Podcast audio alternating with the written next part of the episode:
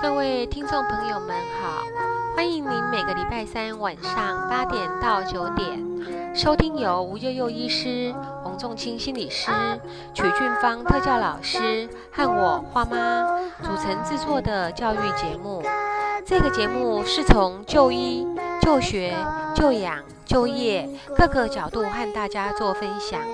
邀请您在青石花露咪节目中和我们相会哦。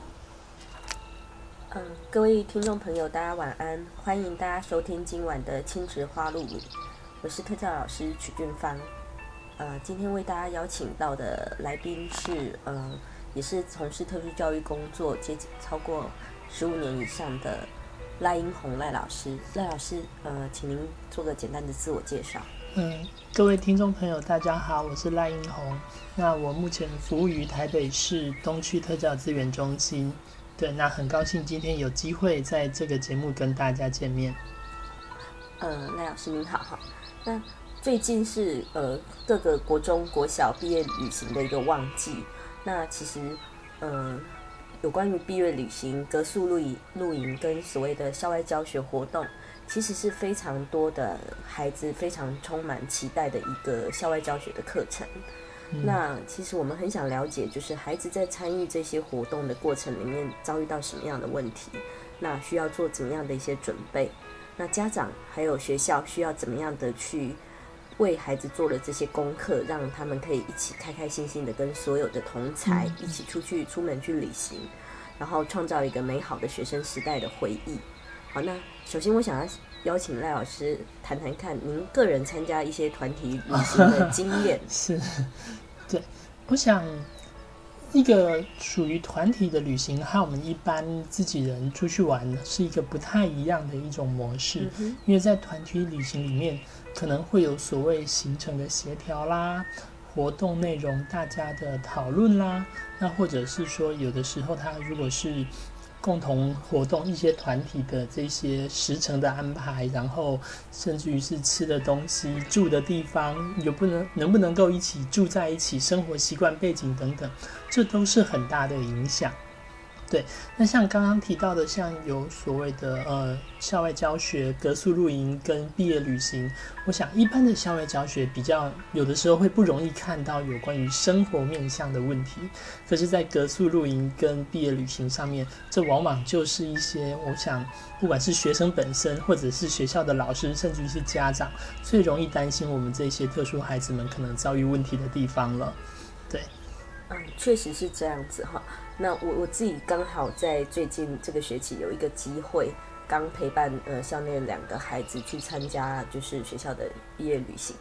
那其实一开始的时候，这个状况就是，嗯，我们的家长其实蛮蛮期望能帮孩子争取到校外教学的一个机会，好去参加毕业旅行的机会。但是呢，班级的导师非常担心孩子，譬如说不管在动作上。的比较慢啦，然后担心他影响到团体的行程，嗯，然后加上孩子可能有一些特殊的状况，让老师非常担心。如果有一些突发状况，他不知道怎么样去处理。嗯好，那其实后来在透过我们的一些协调跟处理之后，当然我孩子很很顺利的完成这三天的活动，是那回到家里也也获得一些不同的经验。嗯嗯那。嗯，我想这个部分其实就是很希望跟家长们、跟学校老师们大家一起来分享，一起来讨论看看，怎么样去让我们的孩子可以在这样的一个经验里头，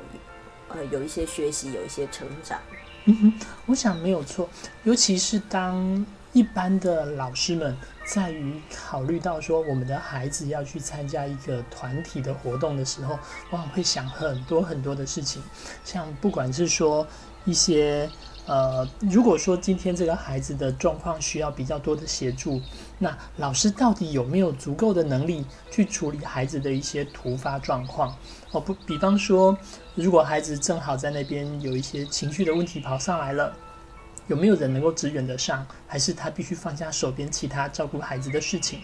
那有的时候可能是我们的孩子。在参加一个活动的时候，会是属于团体性的，比方简单的团康活动，或者是小组代开的时候，那，嗯，有的时候我们的孩子会让其他的孩子感觉有一点小负担，因为他可能要回头来帮忙我们的孩子，照顾我们的孩子的行动，或者要跟他做沟通。可是这些这些事情却可能影响了其他孩子们有没有共同参与或者其他玩乐休闲的时间。OK，那这还有一个问题，就是最常见的，就是我们的行程安排都是固定的状态，但是有很多我们这些特殊孩子们，他如果临时的紧张，或者是不了解，或者是拗了起来，闹了脾气，就可能影响到大家在这些行程安排上的流畅度，甚至于可能，如果今天是用大众运输的工具的话，那可能会造成整个行程的不可预期性。对，那像这些东西都是老师们最常、最常担心的问题，因为这些东西会造成我们的一个出去的、出去校外教学的品质到底好不好，或者大家变成匆匆忙忙就要把原先预定的计划给草草结束掉，那这些东西都是老师最大的担心。对，那像屈老师刚刚有提到说，您那一这一次正好陪着一起出去玩，然后得到了好的经验。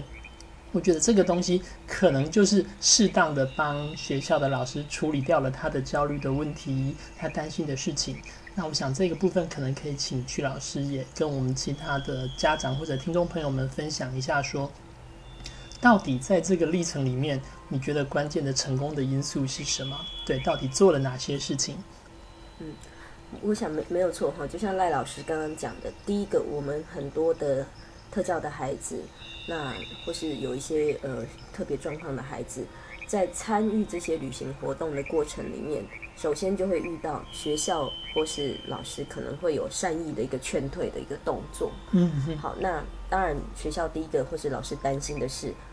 就像您刚刚讲的，孩子有些突发的状况，他没有办法处理。那在一个在户外这个空间比较大，没有办法掌控，行程比较匆促的这样的一个过程中，嗯，老师怎么样去支持得上孩子？这个是很多导师，尤其是班级导师会特别担心的部分。对，那当然，另外的也像您说的，就是老师也会考虑到所有的孩子。其实，当然，虽然这是一个校外教学，当然也有很大的成分，可能有一些游乐设施的使用。那对很多孩子来讲，孩子也想去玩。那怎么样去兼顾到可以？陪伴照顾我们，嗯，我们的孩子之外，他们又不会失去玩的机会，对，又不会失去这个玩乐的机会。那这个都是呃老师特别担心的部分。那我们这一次活动里头，其实就有一个经验是，因为像孩子的那个所有的行程都是固定的，那校外教学里头，呃，目前像国中、国小都会有一些呃小所谓的小队辅去辅佐那个班级的老师去带团，对，带团或是带队。那遇到一个很特殊状况，是我们孩子去购物的过程里头，他东西遗失了，他没有办法立刻去处理这样的东西，他非常焦焦虑。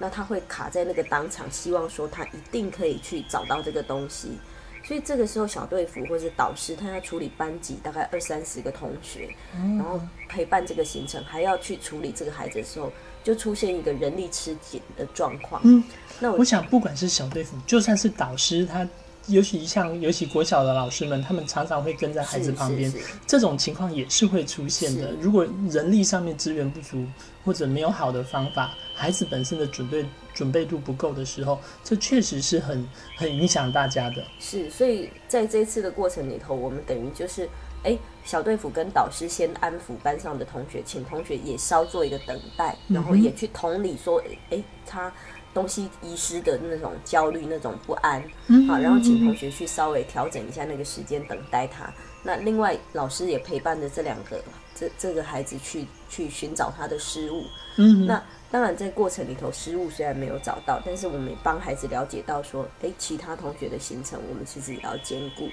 好，那当然后来就比较顺畅的让孩子从那个情绪去做一个脱离。嗯，那也继续可以跟着完成后面的行程。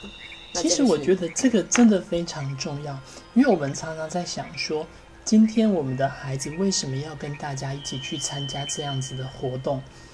其实像曲老师刚刚提到的那个东西，孩子的东西掉了是很紧张的，但是他还是学习到了怎么样子去跟团体一起走那个行程的这一块东西，这是非常重要的事情。因为我们都知道，当我们今天一个特殊孩子在一个班上，或者我们身为家长，我们自己的孩子在班上的时候，我们我们到底让他参加这种校外教学啦，然后格宿露营，或者是毕业旅行，这个终极的意义到底是什么？对，因为如果说今天只是单纯的休闲玩乐，很可能我们家长要是有空也有机会带出去，那或者是说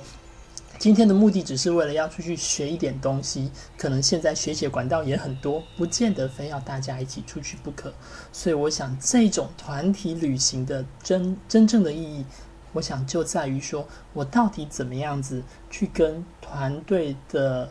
养成一些活动的默契，或者遵守团体的规范。而我想，这个部分在于所谓的高功能自闭症或雅斯伯格的这些孩子身上，很可能是他们在于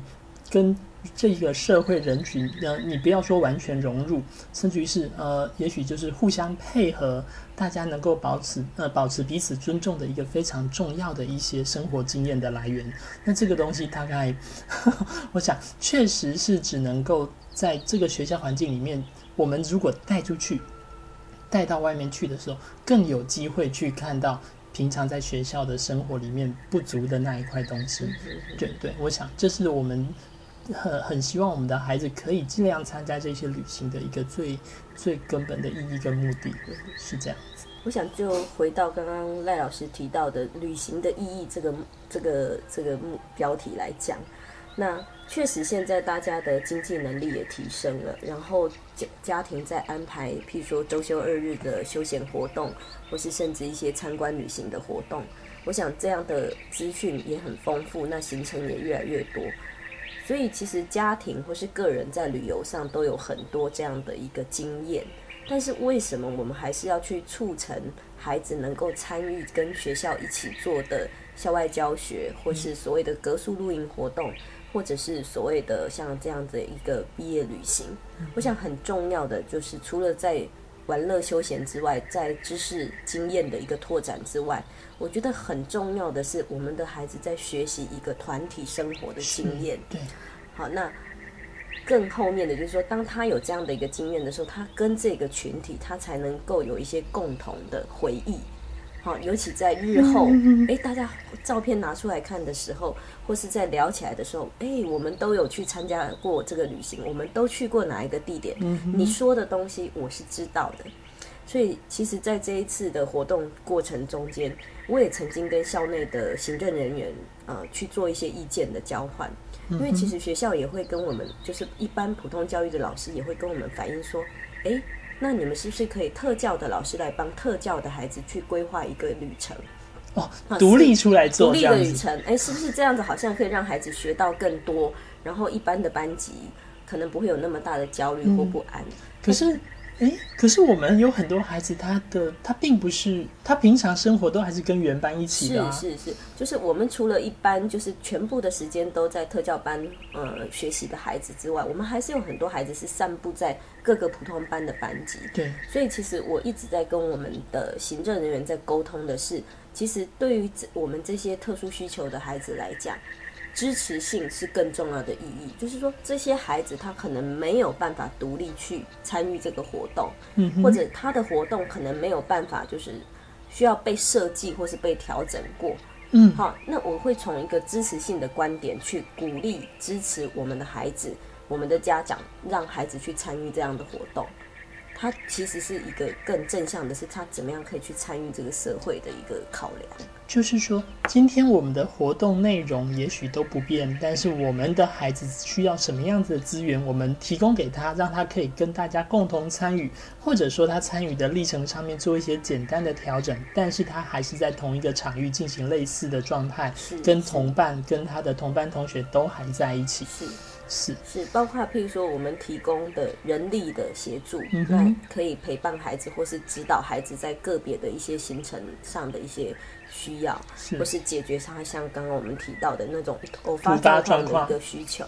好，那再来，包括我们在活动设计上，诶，也许有的孩子去参观的项目有十个项目，嗯那我们的孩子可能需要更慢的解说，那他可以比较自导式的，或是去有人陪着他一起去看的，可能哎，至少他达到七项、八项或是五，项，对，那他并不会因为这样是一个零和的一个状态，好，他可以是啊。从零到十之间，它不会是一个绝对值，而是它可以一样有参与。好，那在老师的意思是说零就是说，如果他被剥夺了这个参与的机会，就是零。是是对，那他其实也不需要非得在这个历程里面做到十，跟大家都一模一样是是是。但是在有支持的状况底下，我们可以尽可能的提供给他，也也能吸收到多少，然后尽可能去协助他跟大家的行程是一起的。是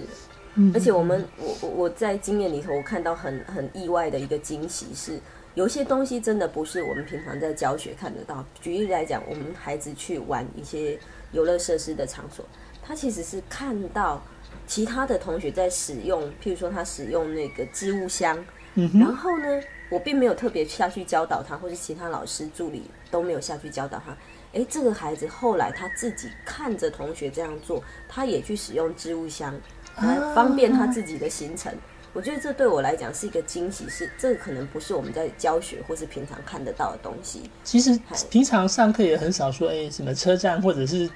呃管理中心会有置物箱可以放进去。那您是说孩子就直接看着其他其他同学在这么做，是他就模仿就做到了？是是，所以这个部分我觉得是很有意思的部分。嗯那包括像，因为平常我们的校外教学都是老师自己带着孩子一起行动，或是有家长一起行动。但是像这样的活动里头，诶，我有一个小队服这样一个不一样的角色出现，我们的孩子会去跟小队服去做一些互动。那甚至诶，他们在回馈里头，他们也学会跟一般所有的孩子一一样的，怎么样去跟这个带他们三天的一个一个行程的一个大哥哥大姐姐去互动，嗯然后甚至在最后他们会有，譬如说，哎，对于这个活动的满意度啊，或是对于这个活动的感受的一些调查，哎，我们我发现孩子都可以很正向的在里头去做一些回馈。那我觉得这个对我们的孩子就是一个很棒的经验，是非常棒的学习生活经验。对对对。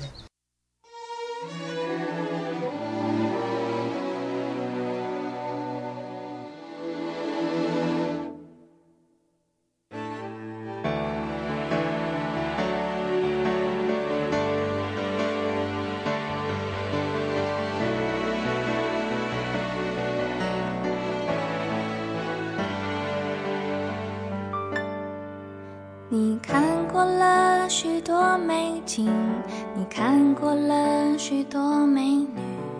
你迷失在地图上每一道短暂的光阴。你品尝了夜的巴黎，你踏过下雪的北京，你收集书本里每一句你最爱的真理，却说不出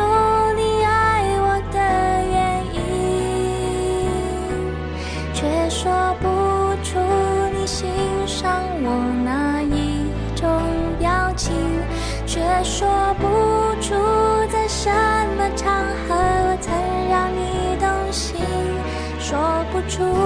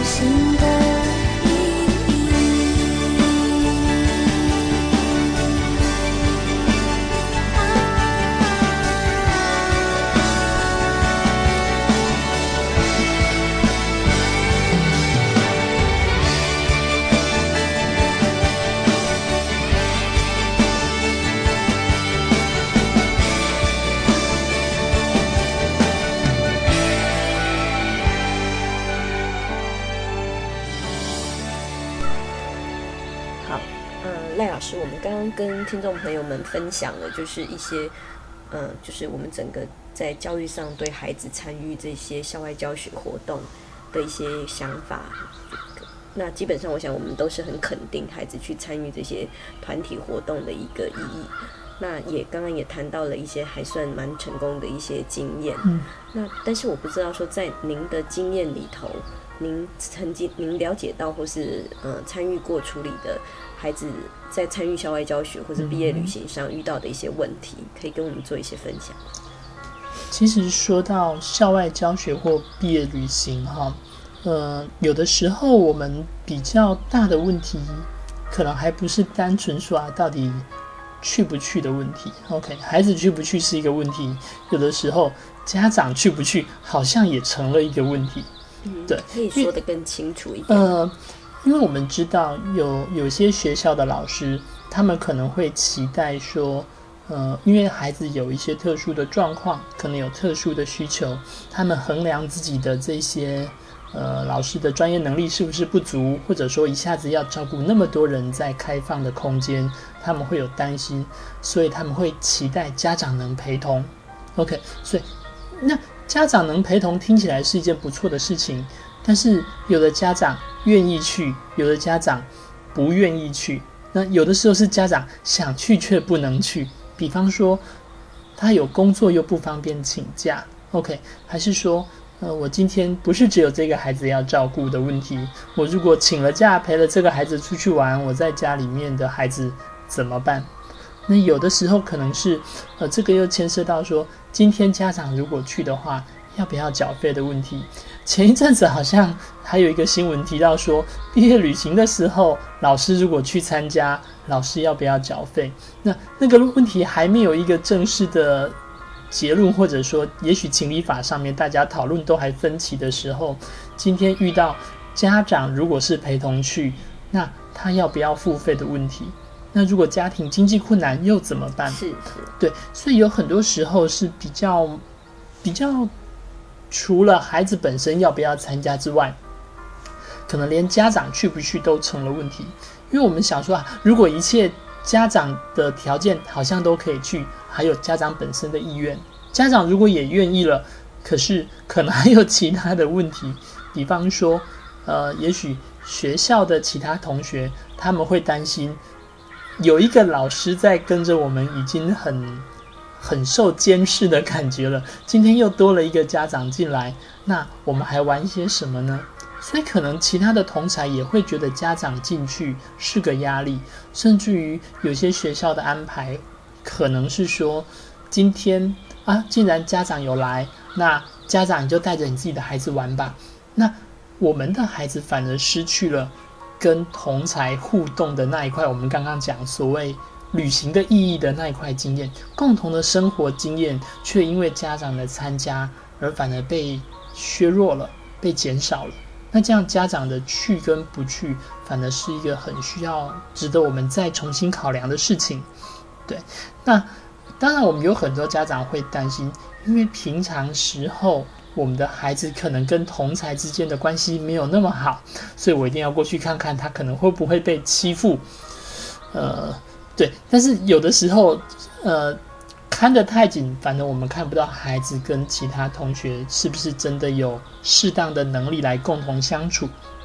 对，所以这这个部分我们会看到说，不管是学校的老师，呃，家长本身，还是这个学校的同才，对于这呃我们的孩子，我们的家长，是不是共同参加这种格宿露营，或者是所谓的毕业旅行，可能都有很多不同的想法，而这些想法可能都需要在我们的这些。毕业旅行这些旅行呃这些旅行出去之前就需要被一一的做处理，当然还有一部分很可能是我们的孩子自己本身的担心。对我们的孩子可能会也会跟其他孩子一样，能不能爸爸妈妈这一次不要管我，或者是爸爸妈妈能不能陪我？对我如果对于班上的同同才之间我的熟悉度没有那么够，对他可能会需要有帮忙的机会。嗯。对我想赖老师刚刚这边跟我们分享的，其实是蛮蛮多家长在面对孩子要不要去参与这样的一个团体活动，会有很大的担心跟考量。其实是对许多家长来讲是非常两难的部分。好，那当然第一个是，第一个是我我想最最大的问题就是，学校老师如果觉愿意开放这样的一个名额去陪同或是去协助孩子。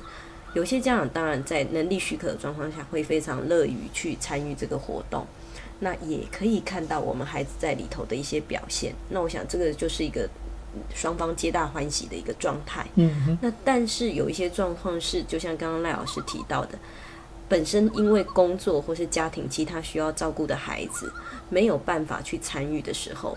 如果因为这样子变成我们的自己这个孩子也没有办法去参与这个旅行。好像对家长来讲，难免我我相信都是一个遗憾或是一个非常不舍的一个状态。是。那如果要家长去跟学校以比较对立的角度，我个人是觉得是这样子，其实很容易造成双方的一个冲突。嗯。因为毕竟这个责任其实不应该只是家长跟导师双方的责任。是。所以通常在这样的状况里头呢，我我个人会比较建议家长把你遭遇到这样的一个难题。假设呃，导师在善意劝退您的孩子的时候，你可以去跟孩子的不管是呃特特教老师啦、资源班的老师啦，或者甚至是辅导处这边的一些老师去做一个沟通，提出你个人的困难，那也期待就是也也要求或是希望学校去提出一些相对的解决策略或是解决的方法。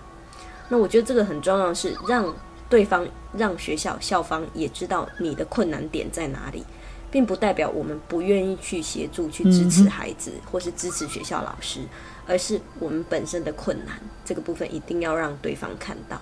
我觉得在这个基础上面才去，我们再去进一步谈，在都希望孩子一起能够有机会去参与旅行的想法下面，有哪一些资源是可以协助进来的？其实我想。真的是非常重要，就是学校这边，不管是老师、导师啦，或者是主办活动的单位，能跟家长之间就真正的困难做一些，我觉得是事实上的沟通，而不是彼此猜忌哈。那当然了，刚刚提到说，今天如果学校有意愿可以协助家长，的时候到底学校本身的资源，他们有没有充分的利用？比方。呃，我们曾经看到有一些学校，也许就像曲老师一样，OK，呃，如果有特殊的孩子要跟着出去，呃，要要去旅行的话，就会安排特教老师跟着去，而不见得就是非要家长陪同不可。那我想这个部分很可能是一个，呃，我我甚至于是还蛮建议可以这么做的，因为孩子可以在尽可能减少家长的一个陪伴之下去展现他平常学习到的。一些技能，那甚至于学校也有比较有能力处理孩子状况的老师陪同在旁边，那这个部分我觉得是很不错的一种想法。那当然，如果家长愿意陪着去，那这当然也不是问题。可是，如果说今天学校老师也没办法，然后我们家长本身又又有一些困难不能去的时候，我们还有没有什么可能性呢？那据我在之前其他学校的一些经验里面，也曾经看到过，就是他可他可能是有一些平常在学校就是担任爱妈的家长，OK，那他们的是他们他们的孩子也有参加，也有参加旅行，他就好像是个临时教师助理员一样，是，对，他就他就是也就跟着一起去，但是他可能就是因为跟孩子平常有一些关系的建立，然后也不是。虽然不是他的家长，但是家长之间的互相支援，我们也看过这样子的案例，而且也很成功。那当然，这个的前提就是说，平常大家是知道这些资源，互相认识，而且能够协助得到孩子的状态。OK，那再来的部分就是说，如果今天同学同才会担心。呃，我们有家长陪同，或者担心我们的孩子要去参加的时候，其实学校老师事前可以做些什么事情？嗯我我想这个部分哈，其实在这一次我自己陪伴的过程里头，我发现也很有趣的，就是一般班级里头的孩子，他们对于这个陪伴者的角色，其实他们也非常的好奇，或者是或者说他们也会有某一些认定，譬如说他们会来跟我说。老师，你是不是要全程都要陪着这个孩子？那你是来当他的保姆吗？诸如此类的问题。那其实我相信，在这个时候，不管是班级的导师，或是学校的老其他的老师，或是甚至其他的人员，甚至是陪伴者本身，你都要去跟这些孩子做一些说明。嗯，好，让他们知道说，哎，老师今天或是我这个助理人员今天来陪伴孩子，是因为他有某一些部分。有特别的困难，是不管是因为好，如果他是一个肢体障碍的孩子，好，他行动的不方便，那我是我的角色就是来协助他减少他行动上的一个困难。嗯，那如果他是一个心智上比较弱的孩子，那我的角色就是去陪伴他，当他遇到一些比较困难的问题，他自己没办法解决，他寻求身边的同才也没办法帮他解决的时候，这时候成人这个助理这个陪伴者。就是在帮助他处理这些遇到的困难。嗯，好，那当然包括像我们有一些孩子是属于情绪行为上的一些焦虑的，或是一些固着的。好，那当他有这样的状况，我们的角色就是在帮助这个孩子处理这些问题，而不是因为孩子是有问题的，所以陪伴他，而是针对他需要的部分，我们去支持他，是站在这样的一个角色。所以我不必要是他随时的一个保姆或是助理员。所以我很清楚的让身边的孩子、其他孩子知道说，这个孩子有他所能的部分。好，譬如说他他的用餐，对，他的生活自理都是他自己可以处理的。这个部分我不需要特别去介入。呃，对，对。其实这件事情同样，如果是家长陪伴，也应该是类似这样子的概念。嗯，之前我们也曾经在一些呃家长的小团体里面做过这样的讨论。那其实也有家长做这样的反应，就是其实。很多普通孩子，只是包括我们自己孩子，都是不是那么喜欢一个大人随时随地陪着我们。对，所以我觉得有时候这个部分，大人在陪伴者的角色上，今天不管是家长本身，或是其他学校安排的其他的助理，或是特教老师来陪同这件事情，我觉得其实都另外要有一个考量是，当你评估孩子有能力独立去做的时候，你就要有这个。让孩子去尝试的一个空间，空间让他去尝试，其实真的是可以发现到一些一些孩子他长出来的能力。那举例，像再回到我们刚刚的那个经验来讲，其实，在三天的行程里头，其实第一天我个人也是非常的紧张。哦，屈老师也会紧张，当然当然，就是我也会随时要注意这个孩子，譬如说他能不能跟上队伍啦，然后他可能去上厕所的时候，他有没有。出来的时候有没有什么状况啦？然后他用餐的状况，所以诶，我大概观察了一天。那那个时候我真的是非几乎是亦步亦趋的陪伴着这这些孩子。嗯哼。但是诶，这一天的行程之后，我大概很确定孩子是有一些能力是可以独立做到，没有问题。那第二天的行程，那在出发前，我就让他们先看那一个游乐场所的一个地图。然后让他们先去讨论说，哎，你们想去哪些地方玩？然后也讨论说，好，今天我要让你们做一个独立的行动喽。哦，哎，那这个独立的行动的过程，如果你遇到问题，你可以怎么做？譬如说我我当时有先提醒家长，就是提醒妈妈，先帮孩子准备手机。啊，那紧急联络可以用。紧急联络的电话也都放在里头。我们也在事前，就是呃出发前去做一些测试，比如说孩子知道怎么拨打这些电话，然后呃确保这些通话是畅通的。好，那诶，我觉得在第二天，其实我我做了一个比较大胆的尝试，就是让孩子自己尝试在里头去游玩，然后他们自己去计划他们要去哪里。曲老师是说，在第二天的行程里面，在相对比较有限制性、封闭的园区之内的时候，您是让他们尽量独立自主行动的。然后，当然我随时其实我还是 stand by 的一个状态，就是随时孩子他遇到困难了，他会拨电话进来给我，嗯哼，那我可以在电话里面去跟他讨论说明。好，那甚至我也教他说，如果你真的找不到我，诶，那哪里有服务台有询问的人员？嗯，好，那你那也是你求助的对象。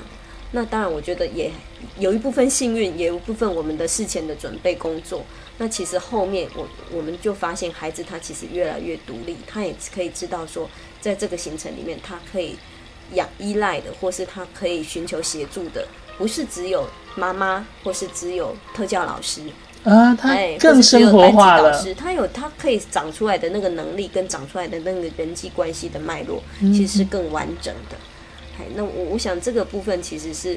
我们在陪伴的过程，如果不管今天家长有没有办法陪伴，那我觉得这个是我们在促成孩子一个成功的经验里面非常重要的一个部分。那当然，呃，我我想刚刚我们会另外一个提到的就是，嗯、孩子平常如果他跟班级同学里头没有好的关系，嗯，那其实同学在这个过程里头，你你当然你也相对会看到一些问题，就是孩子会有一些心态上觉得，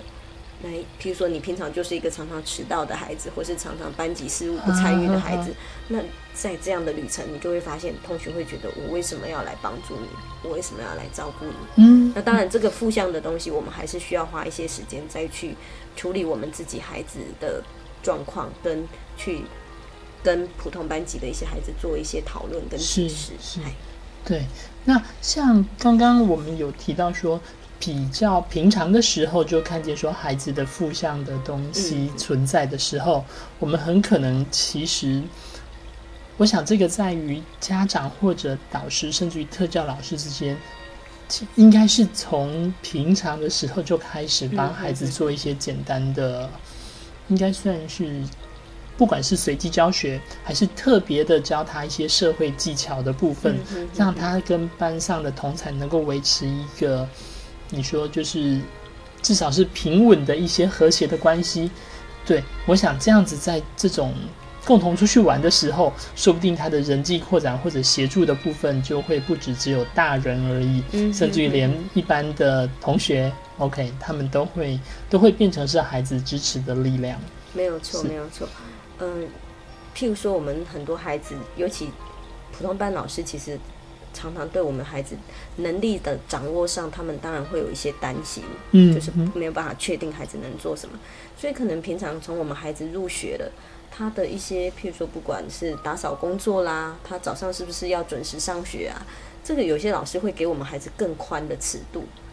好，但是相对的，其实尤其孩子慢慢越来越大，他们会要求所谓的公平性。嗯哼，好，那他们会觉得，为什么你你你一样看起来好手好脚，为什么你就可以迟到，你就可以不做这些工作？你就你好像不是我们班的一份子。嗯哎，那我想这个部分就是在前置上三三年六年之前的那个陆陆同才续续关系的 那个部分的培养，其实就很重要。如果你让同才就是让在班级里头有去经营这一段关系，有让其他孩子知道，对你这个孩子就是班级的一份子的时候，那其他孩子会觉得大家彼此就是互相帮忙的一个角所以状况。其实如果今天导师对于这个孩子的宽容度大到可能影响他在班上同学公平性的时候，嗯，其实对于孩子本身在这个班级的被接纳跟融合，可能是有害的。嗯，所以我个人觉得这个部分其实真的要非常小心的处理。嗯那其实特教老师在这里头其实有一个很重要的角色，就是今天我们可以去协助评估这个孩子哪一些是他可以去做的，或是哪一些他有潜力做，但是他还做不到，我们需要做一段时间的训练。是，嗨，那就像这次的旅程，我其实从一个礼拜之前，我甚至一个月之前，我就开始训练这这这这几个孩子，因为他们迟到的问题，让导师是最最最担心的部分。尤其迟到又会影响行程，所以我在每一个上课的 section 呃的那个那个阶段，我或是每一个活动，我都要求这这几个孩子，你一定要能够掌握时间，你要学会看时间，掌握时间，然后时间到之前你要准时。因为我不希望说，在这个过程，我们孩子因为自己个人的习惯或是个人的能力上的一个状况，去影响整个大团体。因为毕竟整个大团体活动有一些他他必须考量的部分。对，我想只要是团队到外面去，那个行程本来就是不能够被被整个耽误掉的。这是每一个老师在带队的时候最大的担心。那也也很可能就是。造成我们这些特殊需求的孩子们能不能参加的一个最最大的一个考量点。如果他今天是能够配合大行程，我觉得这个部分他他要参加的活动的问题就会少很多。对，但是就像刚刚曲老师在前一段有提到的，我们如果今天做的是支持性的工作，我们就掌握的原则就是大行程都跟随大家一起。对不对？是对。那至于小行程内部的东西，是不是说，呃，我们一定要做到跟每一个人通通一致？我想这个时候个别化的需求、个别化的概念，或者我们针对孩子的特性去做适当的筛选，让孩子不是单纯的或者像赶行程一样走马看花，然后呃走了里面的小一个小行程、两个小行程，结果都走一半，那样子反而不完整。我们不如是让他。经过经过挑选的，也许就像刚刚曲老师说的，在那个园区里面，你先告诉我今天选哪些，我可能不是每个都玩得到，但是他每个都可以玩得尽兴。那他虽然不像其他同学，他们很会有排队策略的，可能可以可以有人互相帮忙排，然后一个园区里面玩了七八种游乐设施，他可能只玩四种，可是他每种都玩得很彻底，他都跟其他同学有玩到有共同一致的经验。我想这个东西就是我们刚刚讲的，诶，大行程可能都一致，但是里面的部分我们能支持性的给多少，孩子能够得到多少，我们就完整的给一些，给一些，而不是每个都是一部分，而是里面的每一个都是完整的。是是，对。所以我想刚刚跟赖赖老师主要在谈的就是怎么样去在筹划或是协助孩子参与参与这些毕业旅行。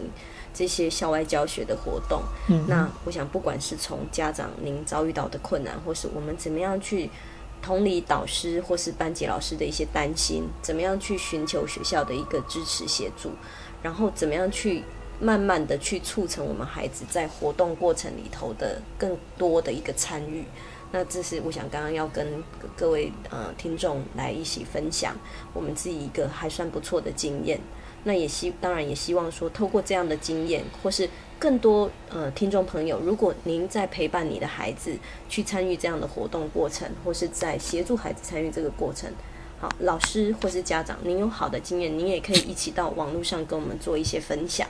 那我们透过这样的一个经验分享，一起来学习怎么样让这个旅行是更有意义的，嗯，更好，然后更降低孩子参与的这个难度。好，那下一段也许我们再来跟大家分享的会是。哎，其实从这样子一路看下来，我们会发现参加一个校外教学，事实上有很多的所谓的准备功课。那下一个阶段，我们跟大家一起来做这个准备的内容。好。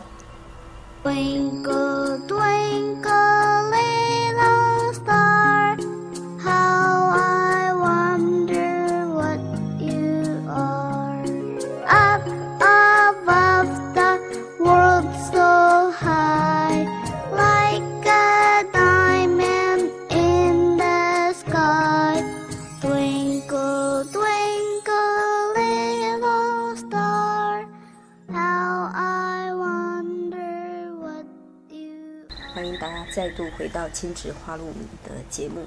那我们在节目的上半段跟各位朋友分享的，就是当我们的孩子要参与这样的一个像毕业旅行、格宿露营这样的一个比较长时程的一个校外教学活动，那需要常常经常大家遭遇到的一些问题，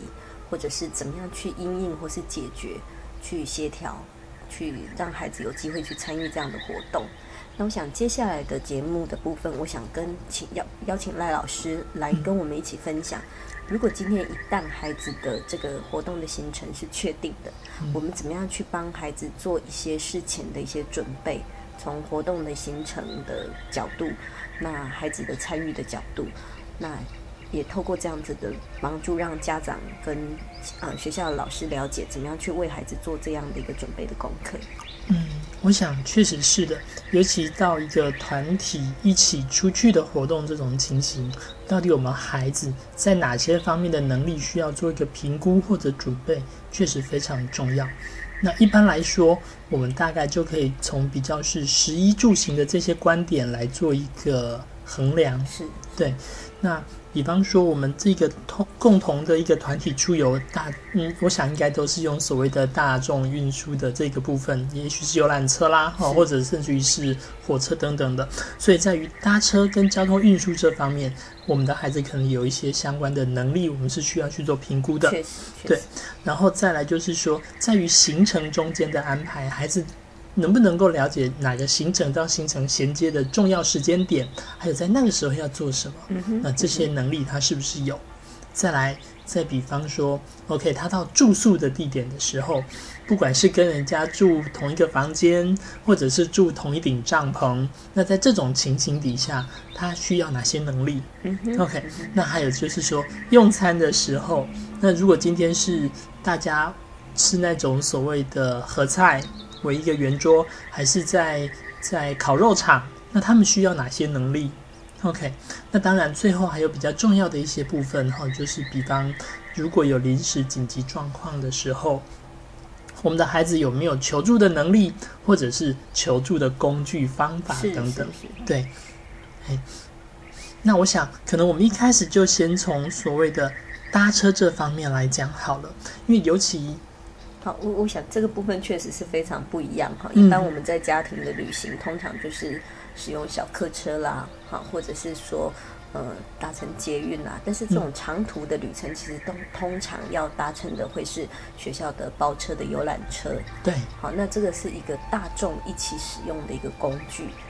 嗯，那赖老师，您会有什么样的一个建议或是提醒？是在一个大众大家共同搭乘的这些交通工具上面的时候，很可能我们会需要有一些重点，比方说，还是要提醒孩子要准时，是，尤其每次到集合时间点的时候，不管是从第一天从学校出发。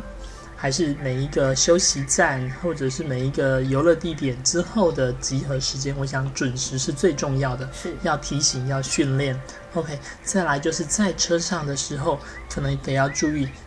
卫生，甚至是安全。OK，有有的孩子可能上了游览车，还是会会跟其他人嬉闹。OK，那有的时候，比方说啊，万一真的晕车了，他知不知道说这些东西怎么处理？会不会能够能够？确保自己的状况是 OK 的，甚至于不会不会影响到其他旁边的人。那当然啦，在车上的一些简单的规范，这都很重要。可是我们常常忽略了一件事情，因为它是个团体的游乐的活动，所以在游览车上面的时候，常常会有一件事情，就是大家可能会需要做一些呃做一些简单的团康，甚至于是唱歌等等。OK，这些活动我就会很建议学校的老师或者是家长能够在出发之前，呃，鼓励孩子去学一些可以跟一般其他同才融入的，比方说流行歌曲这些东西的练习。呃，如果他没有办法练熟几首歌，那至少懂得旋律，能够会哼会唱，或者甚至于展现出很说。你你唱我和或者打拍子的这些适应的行为，这样子对孩子的这个这些所谓的和同才之间相处的模式上面来讲，或者是品质来讲，都能很有提升的作用。是没错，像游览车上一般来讲有所谓的卫生袋，也就是所谓的呕吐袋。那其实我们孩子因为也许没有这样的经验，他有时候常常会不知道，哎，那个塑胶袋到底是要装做什么的。嗯，那譬如说像车子上，嗯。我们会很重视卫生，那有时候孩子会在车上用餐，或是吃一些零食点心。那其实，在这个部分，就是我们很好的一个引导孩子去学习生活规范、生活礼仪。好，弄脏了没有关系，你怎么样去整整理干净，恢复原状，让下一个使用者或是让嗯随车的人员不不必要特别为了你的一个状态去麻烦到，或是说特特别还要去整理你的空间。怎么样去维持自己身边的整洁？哈，那这个其实真的都很重要。那就像赖老师刚刚讲的那个，你能不能准备一两首好听的流行歌，或是大家都都会听的一个流行歌曲？那这个其实是可以跟其他同才一起互动。好，其实也是会让诶同学会刮目相看，说诶这个平常比较比较沉默的啊，或是比较少跟大家互动的同学。哎，其实他也是跟我们有很多共同的地方，是，或是别人唱的时候，我也可以跟着应和。嗯，那这个其实都可以促进双方的关系。是是。那再来，就比方说，像有一些行程上面我们要特别注意的。OK，像我们要训练孩子在队伍中间的时候，他要把专注力放在比方前面的指导老师或者小队服身上。他也许人家在宣布注意事项的时候，他能不能够？记得重点，尤其时间、地点这件事情。OK，对，避避免造成说啊，我都忘了集合的时间。OK，那还有就是我们一个一个队伍带出去，有可能队伍拉得很长，他会不会不小心脱队等等？他是不是需要有几个目标，或者有几个人啊？比方小组的同才能够的去注意到说，哦，他在旁边，或者他能够主动的去跟人家取得一定的靠近的距离，这样子等等。像这个部分哈，其实我看到有一些有经验的小队服，他其实有一些不错的策略。嗯哼，那这个策略不但是对他我们一般我们特别的孩子来讲，也许是很有效的，对其实大部分的孩子来讲都很有帮助。像我这一次，我就看到说，诶，有些小队服他会使用，譬如说，诶，他戴了一个比较特殊的帽子，那这个在他召集他的同一队的孩子们的时候，大家会很容易注意到他的存在。好，那我觉得这个就是可以提醒小队服使用的方式。那我们就可以告诉我们的孩子，你要紧跟着这个小队服，或是你你如果想听到更好品质的一个解说。你可能就要靠近他，对，靠近他。那像我，我觉得这一次我们的孩子在提醒下面，其实他就知道，他就是要紧紧跟随这个小队服，所以他完全不会出现脱队的情形。其实这件事情很可能是，如果家长有机会去跟学校沟通到这个东西，是可以提醒学校的老师。就就这么做的，你看，像有时候我们出去国外的旅行团或什么，他们也是拿小旗子嘛，一样，对对对，是是一样的道理。我再来就比方说所谓住宿的问题，我觉得，嗯，这件事情也是挺有挺挺需要被注意的，因为每一个每一个孩子到外面去住的时候，他可能跟家里的生活习惯就给带过去。OK，那在那个地方里面，大家跟大家的这个个人空间、个人习惯怎么样子获得？简单的协调，嗯哼，或者确保说我的这个，比方说在厕所的使用习惯上，嗯，或者我的睡眠习惯上面，我怎么跟大家同步的作息，我可以在什么样情况底下取得谅解，我我可能会有一些比较不一样的地方，我想这都是事前可以跟跟这些学校的老师们或者同学们要能够取得相关的了解，然后甚至在家里可以先训练的。像我们知道有一些孩子可能出去会紧张要上厕所的问题，那这个种时候可能是不是就要安排我们的孩子在特别的不同的时间先去厕所，或者大家讲一个轮流的计划等等。确实，对。那像住宿的部分也包括，因为一般的饭店设施其实跟家庭常常有很大不太一样。嗯。那我们的孩子有可能是他没有这个使用的经验。那有一些设施，他可能需要特别去学习怎么使用，包括像有一些莲蓬头啊，或是有一些特别的水水龙头或是马桶这样的一个状况。那这个经验上都不太一样。那另外一个部分当然包括说孩子个人的，就像刚刚讲他的行李的打包啊，平常可能在家里就是衣橱随便一塞，可是他到行李打包，他可能事前就要学会哦，穿过的衣服我怎么处理。然后没穿过的衣服我怎么做？那我的我的随身行李怎么准备是最轻量化？那我的 可以放在车子上的那个行行李包，我也许就可以把一些东西摆在里头。那其实如果孩子没有这样的经验，这是一个很好的学习机会跟练习的机会。是是没有错，这些住宿上面的事情也是很有很多东西家里面是可以帮得上忙的。那么再来就是所谓的用餐方面，那今天也许是合菜，尤其是有有一些餐厅特色餐厅可能会把孩子们带去做做合菜的那个部分。那我们都知道，如果今天是一桌一桌吃饭的时候，很可能我们的孩子需要学习到用餐上的礼仪。OK，呃，也许大家还没有准备好，都没有做就没有就定位之前，饭菜没有打好之前是不能先动手的。然后更好的部分就是能不能去帮人家一起协助打饭菜，哦，帮忙传递一些饭啊，或者把菜就定位。然后在用餐的中间，是不是要注意不要呃只只夹自己喜欢的，或者是可以适当的帮大家把菜轮流一下。OK。确实，像用餐这个部分，如果一般在家庭，你可能就是家人一起用餐。那在学校，大部分像现在都是所谓的中央餐厨，或是学校的营养午餐。那这个部分都是一人一份，所以他事前都已经帮你处理好了。但是在全班就是全部的同学一一桌可能十个人、十二个人这样的状况下面，团体用餐，那你怎么样去遵守一些餐桌的礼仪？然后，甚至你不是一个只是一直被服务的对象，甚至你可以主动去协助他人，有点回馈的意思。对对对，我想这个部分就会让我们的孩子在里头学习到这样的一个用适当的用餐的礼仪跟行为。当然，我我觉得这个平常，譬如说我们有时候爸爸妈妈，你带孩子去吃喜酒啦，或是去用团膳的时候，我觉得这个都有一些练习的机会。那你在事前这样的准备，孩子去参加这种团体旅行用餐的状况，他就比较不会说，哎，只顾自自顾自吃自己的，然后可能挑自己爱吃的，造成别人不好的一些印象。对，所以说在用餐这件事情，我们家长还是平常有很多机会。您不要说，OK，我就只是 呃，好像平常都没有练习到那个时候临时的状况，OK。那当然了，我们刚刚还提到最后一个部分，就是如果今天跟大家一起出去，有一些紧急或者意外的状况产生的时候，孩子自己有没有独立求救的能力？那我想求救的部分大概可以从包含求助的对象跟求助的方法这两个部分来说明。OK，求助的对象可能要让孩子知道说老师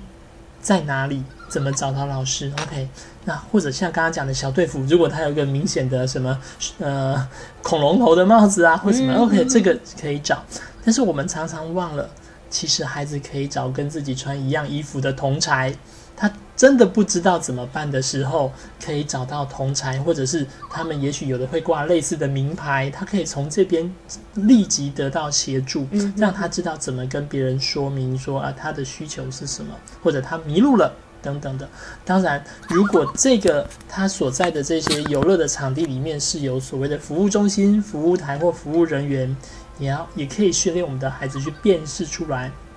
有需要的时候就可以去找他们求助。